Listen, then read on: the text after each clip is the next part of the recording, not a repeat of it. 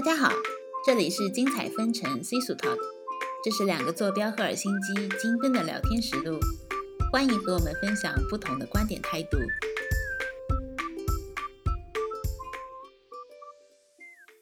大家好，我是茶茶，我是苏苏。欢迎大家来到《精彩纷呈》第五期的第三集，好吧？我们这次真的是创纪录了，虽然我们一共也没有录几期，但是这一期因为能够分享的实在是比较多，嗯，然后也希望能够解答一些大家对于芬兰整个福利体系和呃生娃带娃方面的一些疑惑吧，所以我们就决定说。做长一点就做长一点吧，三期来完成。嗯是的，也希望这一期我们能够完成我们的既定指标，然后呃能够回答完所有大家呃的疑惑。当然，如果你还有其他的就是呃其他的一些问题的话，也欢迎给我们留言和我们交流一下。对，比如说我们的微信啊，还有喜马拉雅，你都可以留言。如果嗯我们就是如果有留言的话，我们尽量都会看一下。对，嗯作为我们这种现在没有什么粉丝的小节目，哎我们会非常认真对待的。每一条留言都是珍贵的。对的。嗯，好的。那我们上一期的话，就是聊到了父亲这个、嗯芬兰父亲这个角色，在呃整个生娃带娃过程中，嗯他一个不可或缺的一个呃作用。嗯其实不仅在芬兰嘛也不，一定是父亲，就是你的另外一半，对对对有可能，另因为在外一半芬兰也有可能是同性家庭嘛。，嗯哼，所以就是另外一半就是在呃他承担的一个责任嗯和他的一个呃角色，嗯就是在整个过程中都是不可或缺的。对，那我们苏苏就以他的先生为例，给我们举了一些就是他做过的一些，在整个过程中非常呃耐心，嗯呃有责任心、很包容的一种一种状态。嗯就虽然他能做的也还是。就即使是这样一个状态，也还是比较有限的。对，有些东西就是妈妈不可推卸和不可替代的，对不可替代的一个、一个作用。嗯那我们聊完了就是另一半的作用的话，大家就是比较关心的一个嗯点，还有就是职场。职场上面，我记得我们收集问题的时候，其实是好多个朋友就是问我说：“哎，那如果要生娃啊，你的领导会很关心你是不是一两年内要生娃呀？或者说是职场上会不会就是你生完了之后就会有打引号的歧视呀？嗯。这方面会不会有影响呢？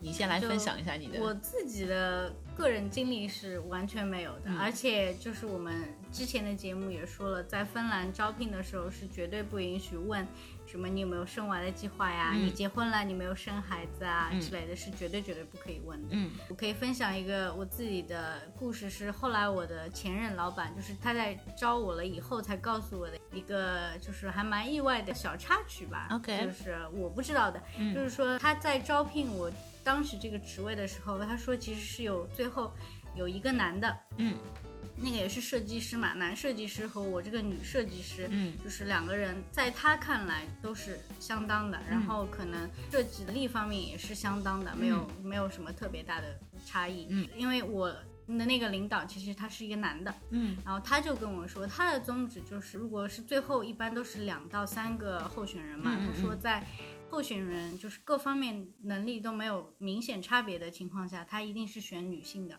嗯哼。因为我听了还蛮高兴，他告诉我的理由就是，因为他不是单独对我说的嘛，嗯。他是对我们整个一组都在说。他说，因为他觉得像我们这种 IT 行业本来就是男的多了，嗯。然后女性的机会其实也不能说少，但是可能竞争的那么多，嗯所以他说，如果是能力相当的情况下，他一定会招女性的。嗯。嗯，所以我听了还挺开心的。嗯，嗯那我觉得其实整个团队里面，你的直属上司怎么样子，其实是很重要的一个。嗯，，对，在我们公司其实没有明显的感觉到什么一定要招男员工啊，什么避免招女员工，就是这种嗯生孩子之类。至少在芬兰，我们都没有经历过我没有经历过。嗯对，在我公司的话，可能因为我老板他本身，因为我我我现在在的就是一个市场部嘛，然后我老板可能就市场部本身的话，它的一个工作环境就是可能就是女性比较多。哎，有可能。嗯，然后我老板作为一个男性，他其实非常习惯于女下属吗？对的，女下属。然后嗯她不觉得这是什么问题。哎对去年除了你之外，就是我还有另外的朋友，嗯然后也是刚刚生了小孩不嗯久的。是在芬兰吗？对，是在芬兰的，也是中国人。嗯。当我问到他这方面会不会有任何呃打引号的歧视或者是什么的时候，他倒不并不觉得说有任何歧视，但是很明显的就是说，如果你要生小孩或者什么，有些 promotion 的机会你就是流失了嘛。哦，我倒没有觉得哎。但是如果啊在这之前，能就是你是要被提拔的话，那嗯你去生小孩了，那这个机会不会等你啊？嗯，这个情况肯定是的，因为你不可能说啊，我两者都能兼顾的，嗯那不可能。对对，我、这个我是赞同的。对对对，嗯嗯所以就是说，嗯、但一旦想清楚了这个事情的话，就也就这样吧。这个，嗯，其实看你要什么吧。对对对，嗯是的，嗯但是我觉得像 promotion 那种机会，你说只要你工作表现好，你肯定之后还是有机会。而且即使你不在这个公司有机会，你就说白了，你不可能在这个公司待一辈子嘛。嗯你跳槽到其他地方，一般都是跳的比现在还要好的，是的对吧？嗯你也不会缺这种机会，只要你嗯自己有能力的话。嗯嗯，就说到你刚才说的，就是你那个另外一个朋友说的嘛，我突然想到，我之前公司培训的时候有一个，他也是在市场部还是做什么项目经理啊、那种他他是有三个孩子了。嗯他跟我说，因为那时候正好培训的时候怀孕了嘛，我们俩一组，他就跟我说，他自己的角就是感觉是他在我们公司工作了十年，他不是生了三个孩子嘛，嗯他说每一次回来他都分配到被分配到不同的工种，就是工 就是也不叫工种，就是可能是还是在这个就是范围里面，但是嗯不同的职位，就是。所以他可能觉得这个对他的那个会有觉得自己就是，呃，比如说有有一些 position，他就是 power 比较大一点，他会觉得说这个上面有任何落差吗？呃，可能没有吧，他没有说他有落差，他只是说就是每次都是做不同的事情这样子，然后可能也在不同的那个 team 里面嗯这样子，嗯嗯，然后但是他也没有说他觉得不满意啊什么因为他还在我们公司工作嘛，嗯嗯，所以他如果不满意，他可能就已经走了。对对对，嗯所以芬兰这边的话，不仅是在生产前，大家基本上面有一个 common sense 嘛，就是嗯。不会就是，呃，因为女性要生小孩这个事情作为一个呃你招人或者是晋升的一个障碍点，完全不会，嗯。对。就是在生产之后，当你回到公司也不会有任何歧视。我还没有回公司，但是我自己的想法是肯定不会，因为嗯可能再过两个月要回公司嘛。然后我嗯之前不是年初的时候跟我的老板在讨论一下我们做什么事做什么，嗯他就很期待我回去嘛。再加上呃我们可能有点缺人手嘛，嗯所以他就更加期待了。嗯 然后但是他也没有逼我说你现在一定要回来，我现在没有人了，然后要做什么，他还是会征就是征求我的意见。嗯你觉得就是几月份回来会比较好？然后我就跟他说几月份。我还记得就是因为我现在这个老板不是我那个说的招聘的时候的老板，就是换人了嘛。然后他是一个妈妈，嗯然后他也是我老板。我记得我就是在生之前就会跟他面谈说你大概是估计。休多久的产假，还有那个父母假嘛，然后大概几月份回去工作？嗯我知道，我记得我当时信心满满的跟他说啊，我基本上八个月或者九个月我就能啊，八个月或者十个月我就要回来了。嗯、我觉得我待不久，那么就 待不了那么久久的。然后他说，结果他跟我说，因为他毕竟是两个孩子的妈妈，他跟我说不急的，不急的。他说这种事情啊，我也是过来人，就是这种可能一般都比你想象的要久一点。然后他说这样吧，就是因为他要招那个替代我的人嘛，嗯嗯因为芬兰公司是这样的，如果我比如说我去休产假了，然后我们这个组，我们的比如说设计团队马上会招一个人，他是一个一年的。一年左右的一个合同，定的合同对合同制的，就是来替代我这样的一个职位。等我回去了，如果还空缺职位，那可能会继续保留；如果不缺的话，可能就不再雇佣了。这样子，嗯所以他就跟我说，就是我的老板就说，这样吧，我们就定一个十二个到四十四个月这样子，你也不用急，就是你可以安心的在家里带孩子什么的，我们就大概招一个这么长时间的人来代替你。我说啊，也好的，嗯然后所以我觉得整个对我的理解啊，什么就是包容度都很高的。嗯嗯，所以你大概是在怀孕几个月的时候，呃，开始休假的呢？呃，这边是芬兰是强制的，就是你预产期的前五周你必须要休假，因为我记得我当时，呃，很天真的说啊，我说那个我应该可以工作到最后几周吧，预产期前几周吧，就是可能两周这样子，因为我觉得整个孕期我的状态挺好的，没有什么特别不舒服的地方。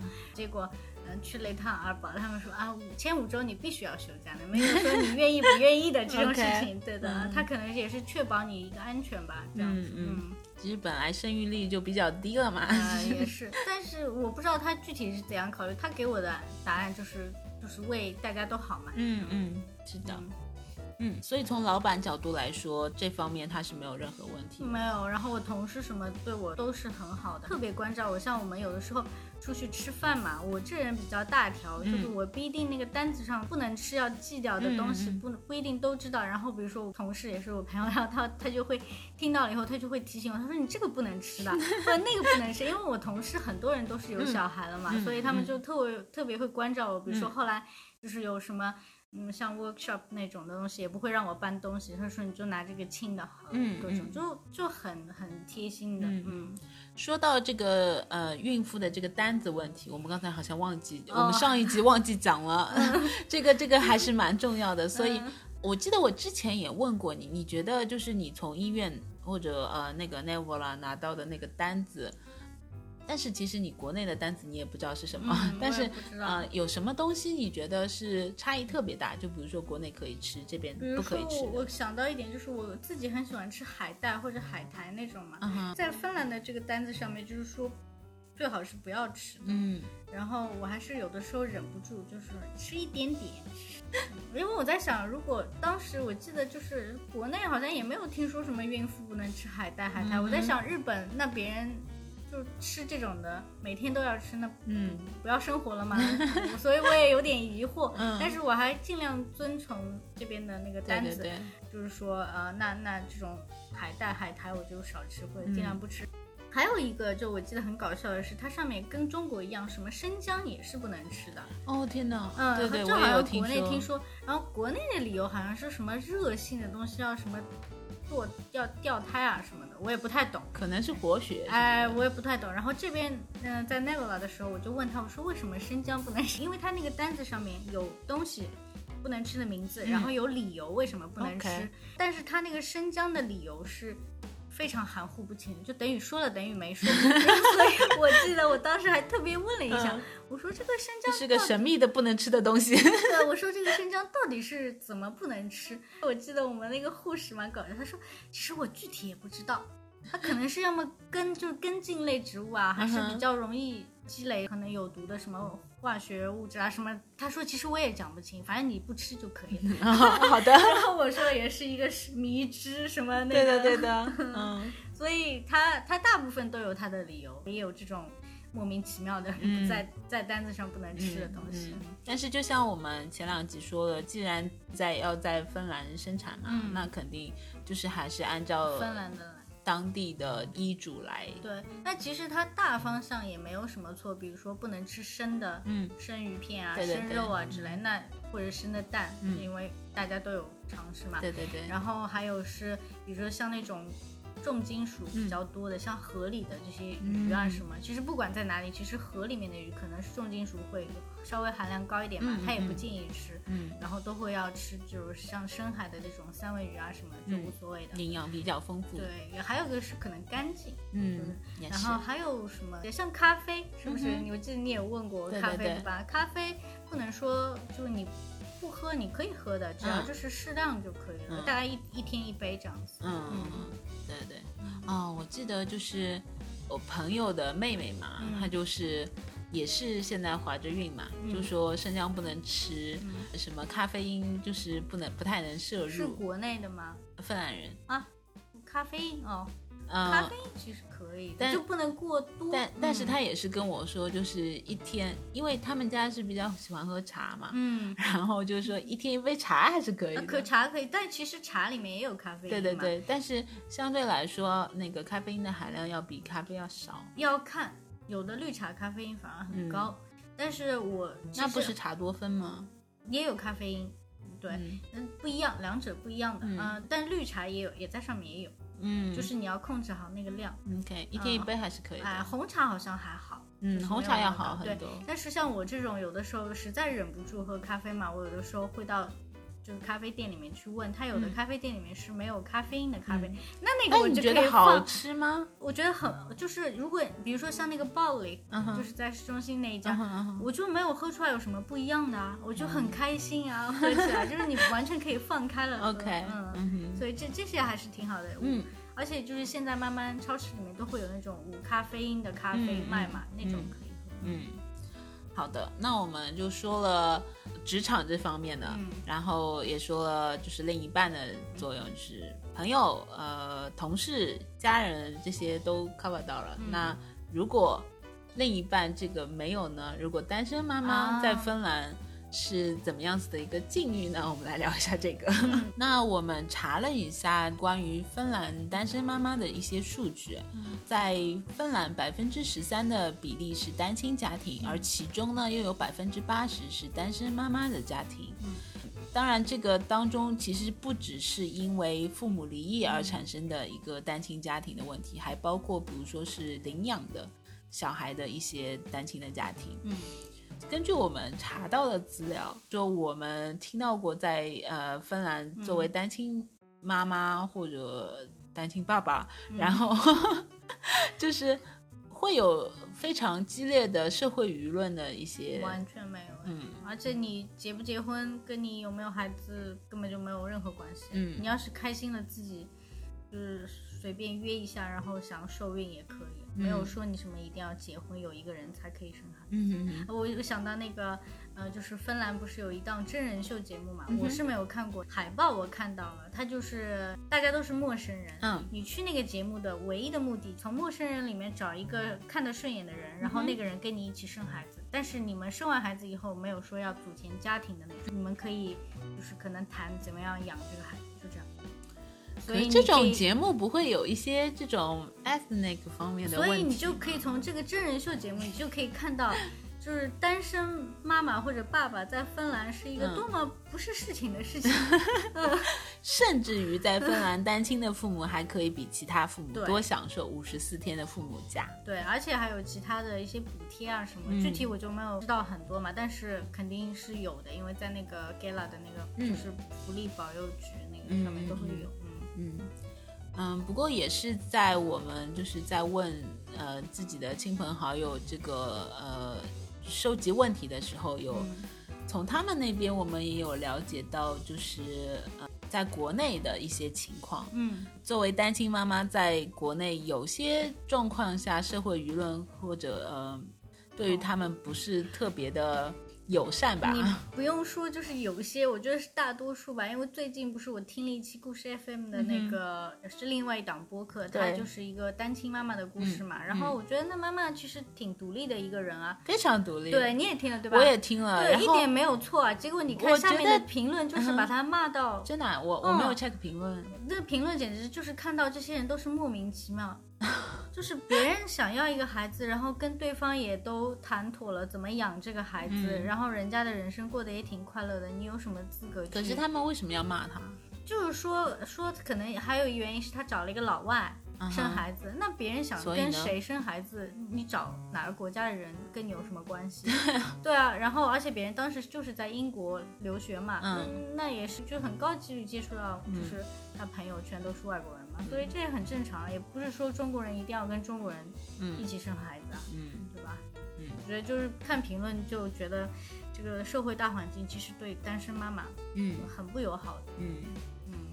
嗯、不仅是不友好，就我们听到的一些故事的话，就是也不是那么开放的一个心态去接受嗯这些单身妈妈的。嗯不过呢，我们也有了解到，通过多方多年的奔走呼吁，二零二零年初，上海两会有部分人大代表联名呼吁保障未婚妈妈的生育保险权益。嗯所以在四月份的时候呢，上海市城镇生育保险办法立法后评估工作，呃，年底呢，民政局就通过文件宣布，以后申领生育保险金允许不出示结婚证。哇哦，这是一大进步哎！对，，我觉得这个还挺好的。不过，我觉得上海就是中国之光，真的。我觉得上海真是一个很就是思想进步、嗯，很文明进步的一个城市。嗯嗯我觉得其实很多问题就是人口很多嘛，很多情况下为了方便管理，他就采取了很多一刀切的一个做法。嗯不过，即使上海是这样子做，听说还在全国的其他很多地方也还是一个不开放的一个心态，接受单身妈妈的。嗯，这个就还是有很多我们可以改进的地方吧。对，就希望中国社会还是未来走向更人文化的一个方向嘛。嗯因为你说以人为本，或者你说创办文明城市，我就嗯一直觉得其实。我觉得“创办文明城市”这个口号就挺挺搞笑的。如果一个城市真的很文明，你不需要标榜我是一个文明城市啊，嗯有很多方方面面的细节都可以，比如说上海这些，然后再比如说新冠期间上海的那个允许带宠物隔离，我就嗯觉得就很就很人文了。对对对，然后就很有人性啊，嗯嗯，所以这些东西都是嗯不是说你说自己文明就文明，很多地方都是细节体现这个城市的文明到底是怎样的。嗯，是的。讲到这边的话，我们接下来就可以讲一下全职妈妈多还是在职妈妈多吧。根据芬兰的一个数据的话，在二零一六年的时候，虽然数据有点老，嗯，但是呃，在那个时候，有一岁以下孩子的母亲是很少在工作的。呃，这个我可以要我要插一段，就是一岁以下孩子母亲很少在工作，是因为我们有很长的产假和父母假，嗯哼，所以一岁就一一般一岁左右才会考虑就是出去工作，如果没有特殊呃要求的话，嗯嗯。然后，呃，如果我们来比较呃母亲的教育程度的话，那多达百分之八十八受过高等教育的母亲是在工作的，而受过高等教育的母亲中有百分之七十六在工作，其实相差的也不是这么的大。对，基本上就是受过高等高等教育的母亲都在工作，嗯差不多嗯。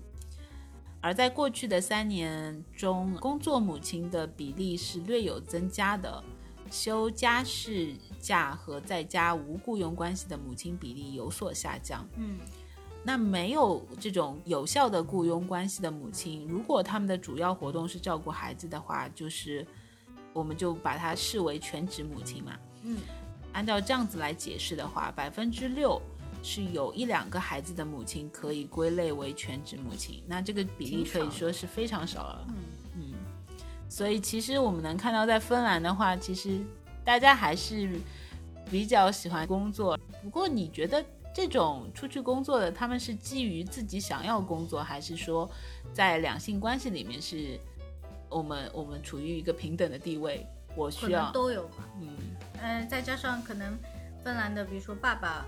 呃想参与的程度也会比较高，像嗯。我所有的男同事里面，每个人都收过爸爸假，就是嗯。他们就是几个月在家里带孩子，他们就是可能就妻子就去上班了，对对对嗯，嗯，所以夫妻之间或者呃你你的这个亲密关系里面的话，你你和你的另一半是需要做出协调的。对，就是那有你刚才说的，呃，就是你在上两集说的，就是有一些父母家的话是两个人可以商量，是嗯爸爸休还是妈妈休。对，嗯就是你可以，而且他新的那个父母假，呃，可能在明年还是后年要出来嘛，它嗯可以、呃延长的更多，就是有两个多月，比现在还要多。嗯然后你们可以自由支配，就是你是你决定爸爸休还是妈妈休的那个自由权自由度更大，，OK，所以他整个就是鼓励你给你多一点的假，然嗯后再更加鼓励你就是。生小孩。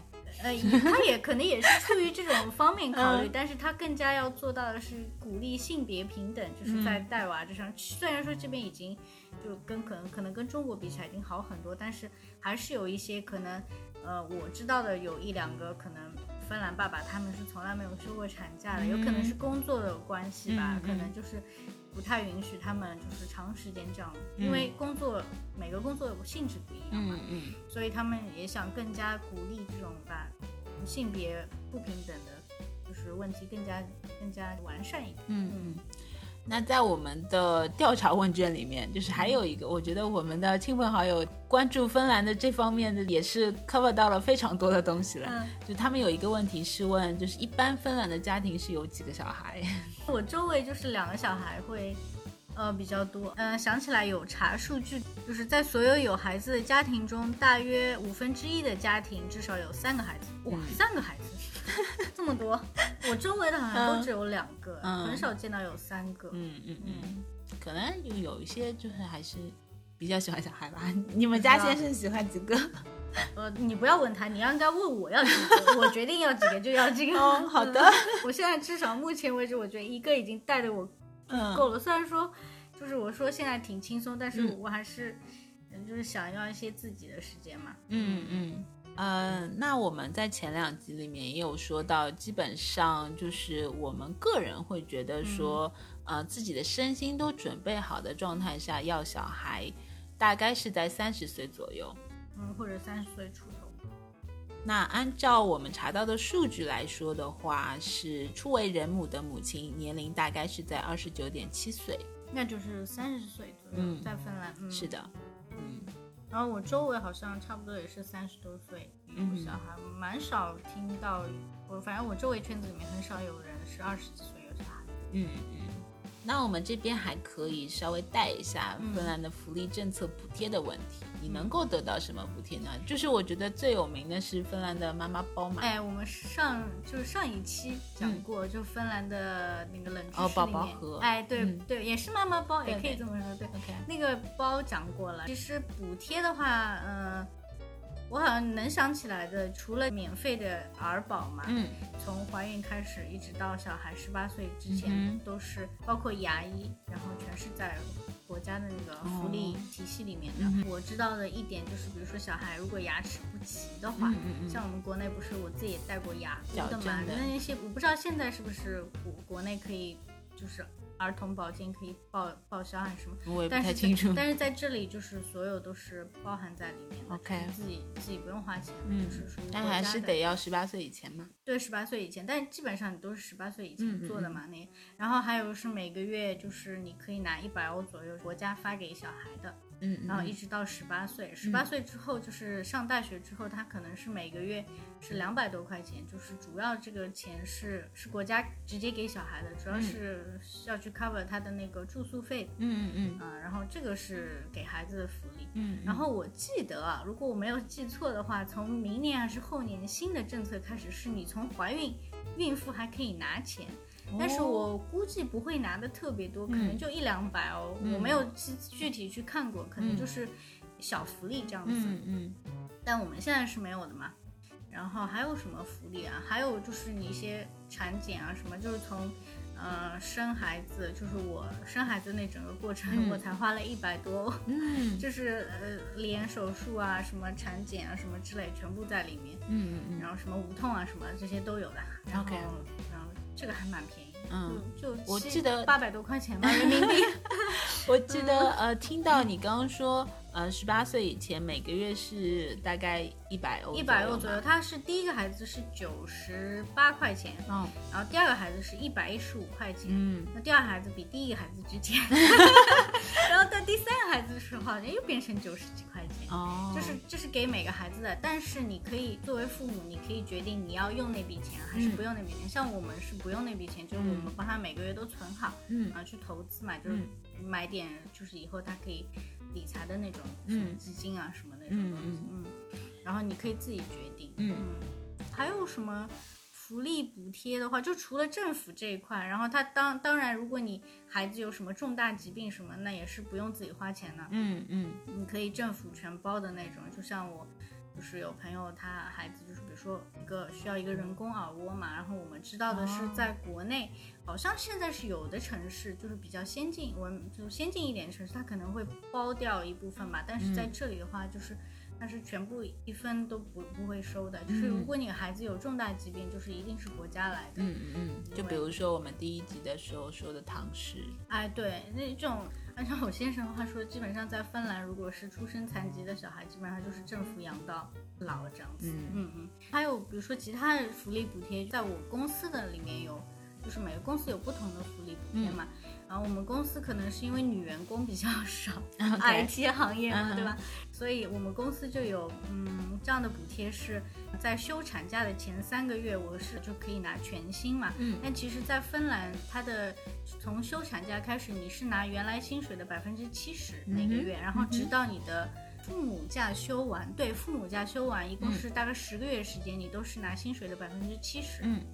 然后过了那段时间，就是你可以选择回去上班，或者你可以继续休父母假嘛。就像我现在就继续休父母假，然后那个是大家都是一样的了，它就是政府是给三百多、四百欧不到，然后赫尔辛基就是按照你住在哪个城市来说，就是赫尔辛基它是给两百多欧嘛一岁之前，然后那这样每个每个人十个月之后的。就每个月领到的薪水 就是一样，就是六百多欧嘛。OK，这个就没有差别。但之前就是根据你自己工资的定量，然后百分之七十。像我们公司的话，就是前三个月我们公司是给全薪的。嗯嗯嗯。然后就是要通知一下那个 Gala 的那个社保局，嗯，就是要是打一份什么表格什么，跟他说一下啊，这个三个月是公司来付的这样子。然后还有，如果我们公司给父母的假是。比如说每个每个月的四天的那种不需要病假。医生出示病假的那种事假病假，可以每个月四天。然后我们公司还有一项服务是我其他同事他们都知道，但是没有人用过的是保姆服务。就是比如说你孩子生病了，然后你可以打电话到公司，然后他立马会约一个保姆去你家，然后你来上班，就这个意思。这样。但是我问我就我之前没有孩子的时候，我问我同事，我说你为什么你们都不用这个服务？然后他们说，一是就是觉得就是没有安全感，就是让一个。不认识的人来你家里有点，就是虽然说芬兰是比较放心的社会，但是你毕竟很多东西都在家里，有点不放心，所以他们一个人也没用过。就这些福利，公司也有有这些福利，然后社会也有一些福利，嗯，还可以吧，嗯。好了，刚才苏苏就讲了非常多的福利政策的干货，然后我觉得大家在这方面就可以听到芬兰整个它的一个就是很关心产妇的一个孕妇或者说妈妈的一个，还有小孩子，对对，小孩是从各方面，他就是包括公司也是非常关心员工的一个身心状态的吧？对，嗯。那刚才有说到，呃，养小朋友的话，嗯，政府是比如说第一个小孩也大概一个月每个月都会给一百欧左右嘛。那你觉得这一百欧是够了吗？养养这个阶段的小宝宝？就是呃，实话说肯定是不够的，因为你。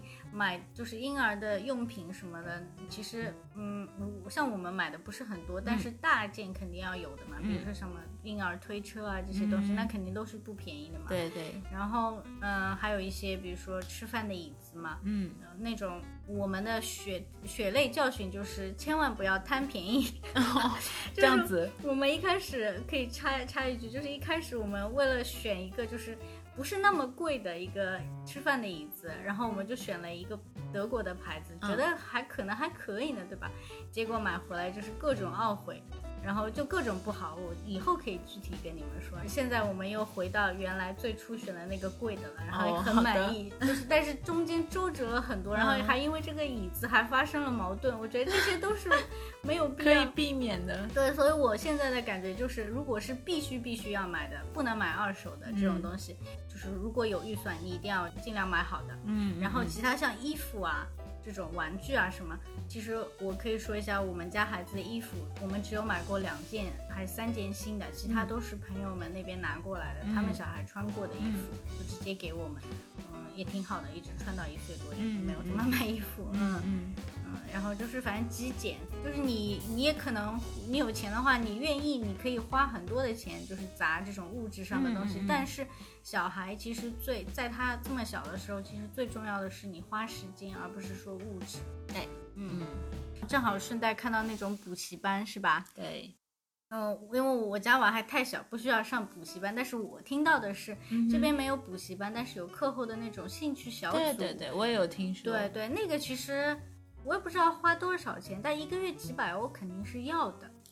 呃，我也不知道花多少钱，反正不便宜的那种。然后现在很多人都要求，如果比如说赫尔辛基市政府或者国家能不能给这种兴趣班都有打折或者补贴，嗯然后希望它会有一点，因为这种不是国内那种兴补习班，它是比如说科学小组啊，对对对什么足球小组啊，什么那种的，嗯比较有意思的。嗯，不过也要看父母吧。我有就是身边如果是中国人的父母的话，就是肯定会上吗？嗯，也不是，但是他们会希望自己的小孩，虽然整个成长的环境是芬兰语的环境，嗯或者是瑞典语，嗯然后，但是他肯定还是希望自己的小孩能够学习中文。嗯所以，对于他们的小孩来说，我有听过他们的小孩就是会会抱怨说，我为什么还要去学中文？嗯然后，或者是再去学一两样其他的，就其实他们的周末也还是有点忙碌的。嗯，那也是就是属于比较有点鸡娃的那种父母，也不叫鸡娃，娃但还好，就是会会会安排的比较满。嗯嗯，我有听过，就是在在芬兰这边的话，他们有一些什么高中啊，嗯。然后是读的那种，呃，有一点偏向的那种学校，就是以、就是他那个学校是数学特别好的。哦，他是当他小他小时候是学那个奥数的嘛，芬兰也有奥数啊，有他去参加，哦，然后我还不知道有这个。而且他说他小时候大概是在初中还是小学，反正、嗯。反正是一开始参加的时候还是在整个芬兰的前几名，哦，然后是到高中还是初中的时候，反正就排名掉下去了。嗯 然后掉下去之后呢，但是在参加这个比赛的时候呢，就是那个高中就看中他，啊，然后他那时候就入学了那个以数学嗯就是见长的一个学校。嗯就从这个故事你就可以看出来，他们也还是有奥数这种东西的。那当然可能是更加以兴趣去学的，而不是说父母你逼着、逼着孩子去学奥有数。对，嗯我我听到的基本上都是小孩有兴趣，然后再去学，没有说什么父母你一定要给我去学钢确。实是是这样子的嗯、。没有。包括我的朋友，他们也会是小朋友比较喜欢，比如说他喜欢那种类似于有点像体操这种东西的。啊，那就是差不多。对对对，嗯，然后他们就会想办法说，是不是要把小朋友带到专门的这种学校嗯去学一下，因为他对这个很有兴趣嘛。嗯这个呃，就是帮助他发展一下。对以兴趣为主的，基本上。倒也不是，我有问过他，你会希望自己的小朋友以后，呃，去参加那种代表芬奥兰去参加奥运会啊，什么什 么之类的。然后他说这个倒不是，倒没有，而且这个东西就是如果你因为在芬兰的话，或者在国外，跟国内那种国家队又是很不一样的啊，一个对，东西嘛。体制就不一样了。嗯就是你很多东西，你要么自己去拉赞助，嗯要么就是你自己家里比较有钱，然后就很多东参加。西都是自己花钱去培训的，对的。嗯啊，所以我们就说这种也不叫补习班，在芬兰更多是兴兴趣趣班，而且是小孩自己要去上，不是家长逼着去上。嗯嗯好的，下一个小伙伴的一个 他的一个疑问的话，就是关于产检内容的。嗯所以产检内容大概是有些什么呢？嗯，我好像了解到的是国内那个 B 超的。可能频率会比较高一点，嗯跟芬兰比起来，这边其实就只有做了两次。我整个里，我一开始也想的是，为什么它不和国内一样，就多做几次，然后可以就是确保没有问题嘛？嗯然后我记得我好像是从一个朋友那边听到过，是芬兰有这样一个理念，就是如果那个孩子流产了，那可能就是他是不健康的。嗯，如果他是自然流产的话，嗯那可能他他他那你说的这个理念，可能就只是就是说大家的 common sense 是吗？是是不放在明文规定里面的。不放在明文规定，但是就是比如说，我觉得他 B 超只做两次的原因，就是他第一次做看一下整个胎盘啊、胎儿的好坏嘛，嗯然后就是检查一下有没有可能看看有没有哪些细节的地方嗯。好不好，就是这样子。然后第二次做是有点像大排畸的那种做法，就是有换么意思？就是排那种大的畸形的，什么各种、哦。各种，就各种要排除的，什么唐氏啊，还有那种各种我听不懂的那种，我反正就说哦哦哦，就是这样，哦 反正我具好的好的。体也不知道，我只知道就是那些都是高危的，就是非常不好的嗯。畸形、或者。就是生出来又是严重残疾的那种，嗯。嗯那些这两次我记得都是在五个月左右必须要做完的，或者五个半月，因为在芬兰它可以呃支持你流产的嘛。如果比如说做出来胎儿的那个，呃是这种畸形啊，或者、或者先天不行的那种，它是可以你可以流产，但是必须在六个月之前，六个月之后你来不及了，你没有选择了，就是不管它有多不好。你要生出来，然后国家可以帮你一起养，就这样子。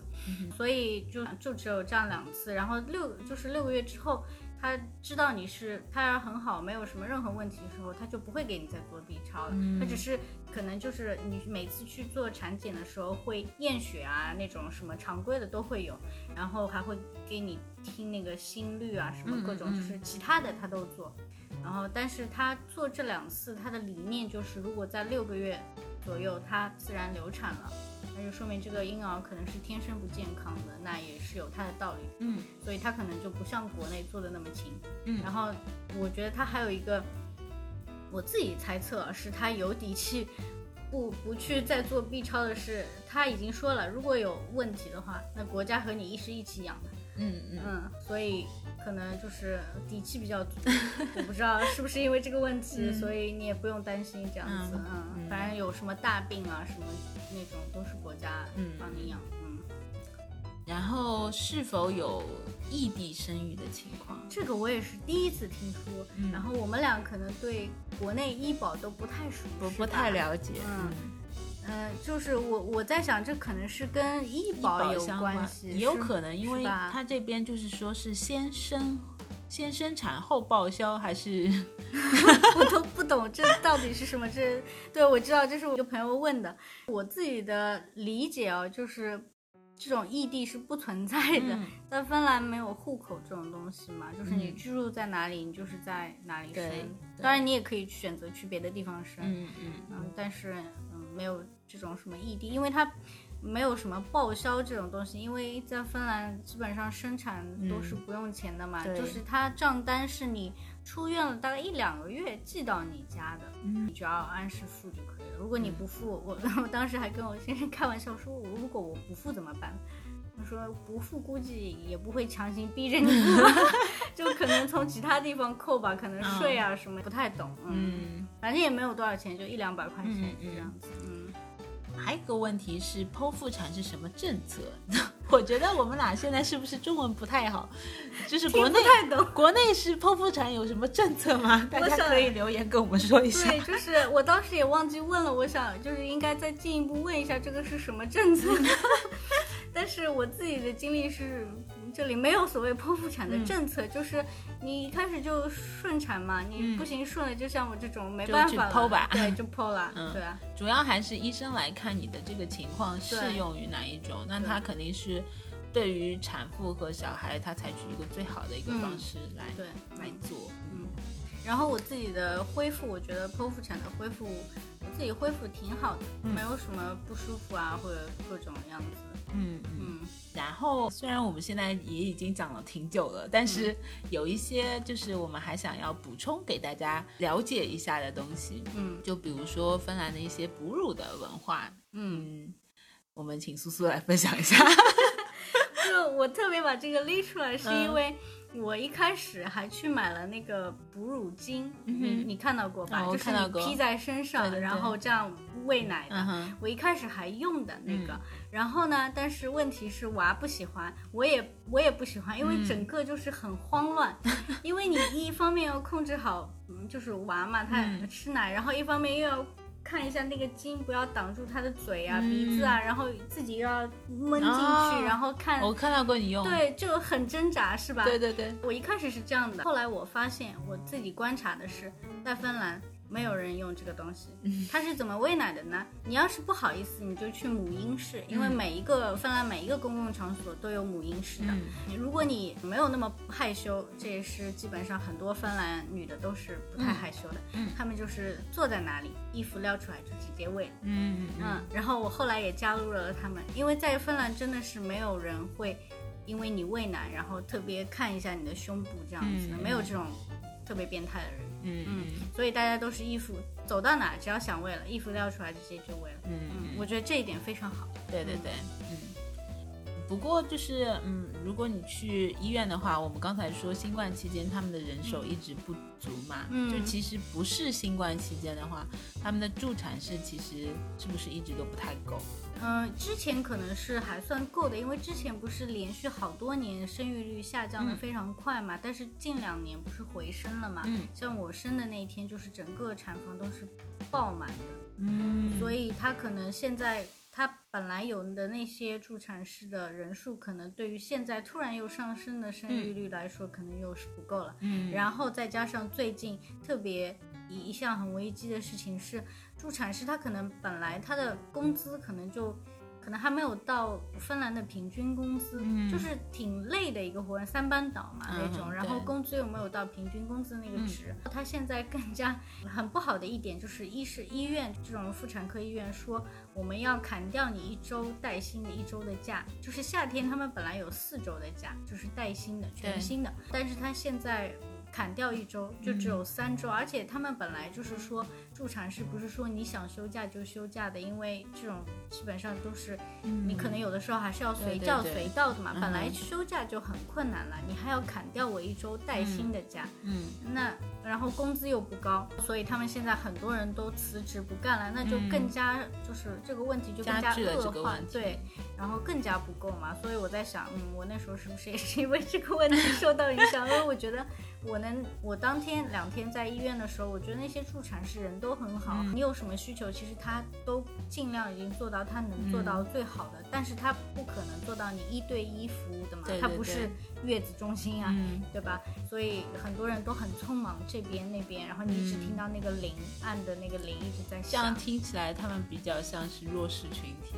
我也觉得，其实我觉得他们应该有更好的服务，因为他做的这些事情真的就是对于产妇来说，嗯，他们做的事情真的是很嗯贴心的一种事情，嗯而且对他们服务真的很好。嗯嗯最后再讲一个，在芬兰的话，它的国旗是呃，其实芬兰其实蛮多节日，它升国旗，我会不知道它为什么升的，因为有一些还是宗教的节日嘛。对对，有宗教节日，然后还有一部分是什么伟大的什么文学家啊，对什么各种诗人家啊什么这种什么纪念的人，嗯嗯不过这个东西我们是知道，比如说芬兰的国旗是在父母亲节的时候都都会升起，对他们，就我觉得这种也是人文化的一点嘛。对一个国家不仅是为这个国家升你升旗，而且是为这个国家的人民升旗嘛。本来这个人民就是组成这个国家的，对对吧？嗯，而且总统也会在母亲节上送上祝福，嗯。也会给备选的母亲就是颁奖。嗯，呃，具体是什么奖我也不知道，就反正可能会是什么是荣誉母亲，嗯有点像中国那种不，当然不是中国那种光荣妈妈，啊就是那种可能就是我也不知道有什么特殊贡献的母亲。嗯。嗯。好的，虽然这一集我觉得呃，我就像个捧哏一样在 我也是学习了很多，就是从苏苏那边了解到了很多经验的分享。那呃，我希望除了我受益良多之外，也希望大家从里面获取到很多有益的资讯。嗯嗯，然后也谢谢苏苏今天给我们分享了这么多。嗯，如果大家对于芬兰呃这方面养娃、生娃方面，就是还有其他的疑问的话，也欢迎跟我们留言一起交流一下。对，嗯，好的，那感谢大家收听，谢谢，谢谢，拜拜。拜拜。